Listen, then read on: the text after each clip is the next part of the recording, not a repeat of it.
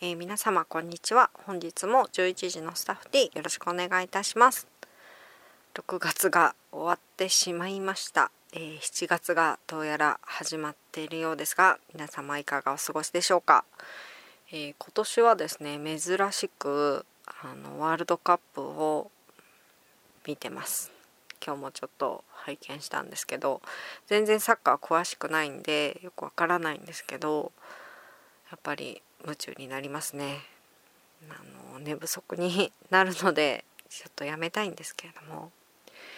そうこうしてる間にですね6月が終わってしまいましてちょっともう日付が過ぎてしまってはいるんですけれども、え今年も6月30日のお話をさせていただければと思います。えー、このラジオを始めてもうどれ何年ぐらいになるんでしょうか、えー、毎年最初の方に、えー、あの6月30日についてお話ししてから何というか自分にとって重要な区切りというか年々ちょっとねお仕事が遅くなって、えー、30日日にち通りに更新できないのが本当ちょっと年を取ってきたなというか なかなか難しいんですけどもまああの6月30日、えー、パク・ヨンハさんの命日になります、えー、もう8年だそうですもう2010年の6月30日なのでもうもう8年が過ぎてしまったわけなんですね。あのなのでで今ちょうどあの韓流とか k p o p とかの第3次ブームぐらいっていう風に今年本当に k p o p とかもあのすごい人気ですよね。でまあ何回かの波ではあるのだ第一次ブームからずっとあのハマってはいるのでいい時もあれば悪い時もあるっていうのを全部経験しているのであの嬉しくもありまあブームというのは始まりがあれば終わりもあるのでまあ何とも複雑ではあるんですけどもあのまあいろんな方が韓国の、えー、映画とか音楽とかいろんなことに触れてで、えー、まあファンになったりですねいろいろあの嬉しいと思うんですね。でなので今の、えー、若い方でパク・ヨンハさんご存知ない方ももうそろそろ出てきているんじゃないかなと思うとあの、まあ、微力ながらこのラジオでも、えー、この6月30日ヨンハさんについてはやっぱり外せないなっていうのが個人的な思いですね。もう8年も経ったにもかかわらずあの最初の方のラジオでちょっとあのまあ、感情が入りすぎて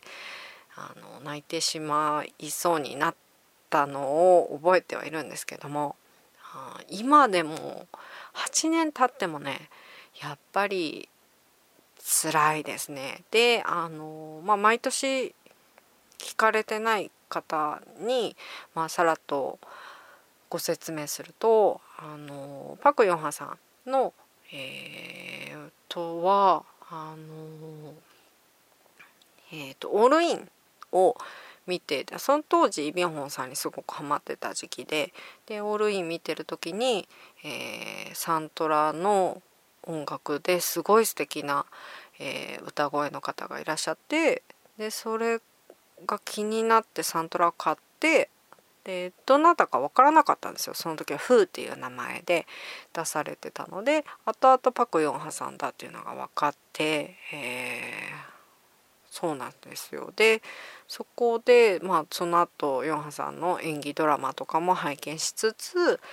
どちらかというと CD の、あのー、方を買って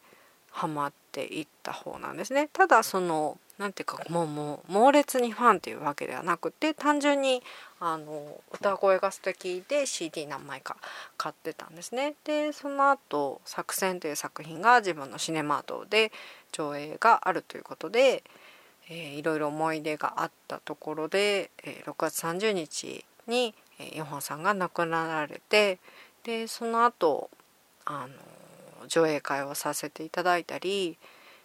えー、そうですね映画のその追悼上映とかいろいろ経てっ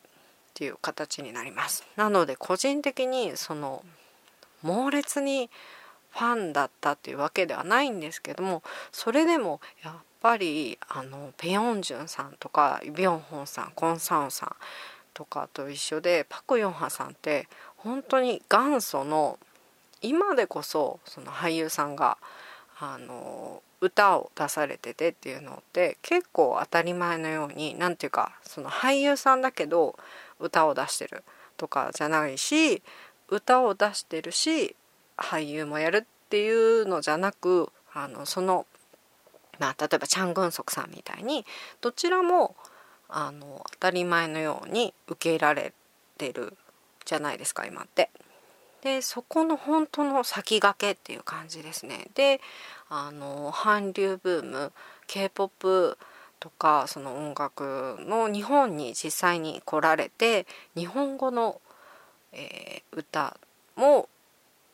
CD で出されてっていう風なとかイベントをされたりとかもう今でこそ本当に当たり前のように韓国のアーティストの方が日本に来られて、えー、ファンミーティングをしたりとかそこら辺の本当の先駆けだったと私は思ってるんですね。なので何て言うか、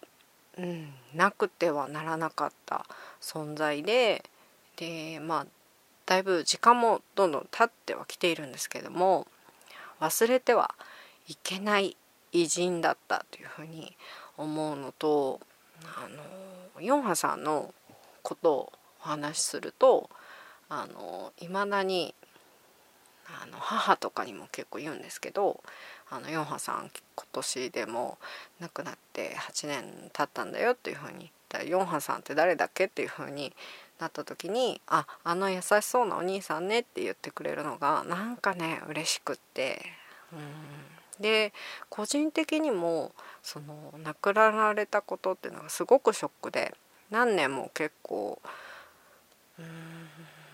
ファンじゃないにしてもすごくなんかねうん、引っかかったところがずっとあったんですけども何年か前にもう別にこの辛さを乗り越えないっていうかなんか受け入れようっていうのと別に毎年、えー、まあ毎日毎日思い出すのは、まあ、忙しい日の中で難しいので6月30日の日は思いっきり思い出して思いっきり悲しんでもいいしうんなんか文句を言ってもいいし別にどんな感情が出てもいいんじゃないかなっていうのを考えてからすごく楽になりましたね。で6月30日本当に6月ってすごいバタバタしてるのであっという間なんですけどなんか毎年1回立ち止まって考えることができるのもまあヨンハさんのおかげかなっていうのをすごく考える一日でもあります。なので、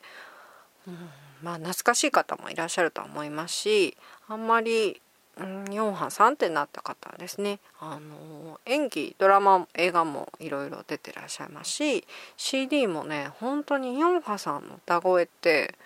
今考えても他にないんですよね。なんかここが例えば高音がすごく出てとかここがすごいっていうのもうーん何て言うか声質ですかね独特の歌声ですごくね癒されるんですよ。あの日本語のどちらかというと英語の歌詞あ英語じゃないわ 韓国語の歌詞の歌の方がすごく好きなんですよ。韓国どんな歌手の方でも日本語で歌ってくれてもなんかうんって思っちゃうんですね。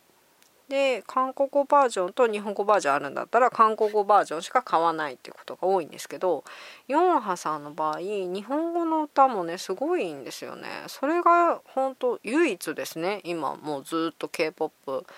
いろいろ聞いてますけど、うん、殿堂入りですね日本語で歌ってらっしゃる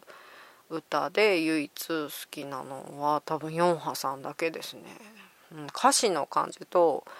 歌い方もそうですしなん何がどうってちょっと説明難しいんですけど、うん、なので今年気づいたことはそれですね。なんかヨンハさんの歌声がなんか独特だなっていうのと日本語の歌歌詞で歌われてて唯一なんか好きだなって思うのヨンハさんだけだなっていうのが今年気づきましたそして、えー、もう前にヨンハさんよりも年を取っちゃったもうおっぱじゃなくなったっていう話したんですけど今年はさらにですね年を上になっちゃったなっていうのを悲しく見ている年でもございました。はい、えー、ちょっと遅くなってしまったんですけども本日は6月30日についてお話しさせていただきました、えー、またこちら次回こちらでまたお耳にかかれればと思っております。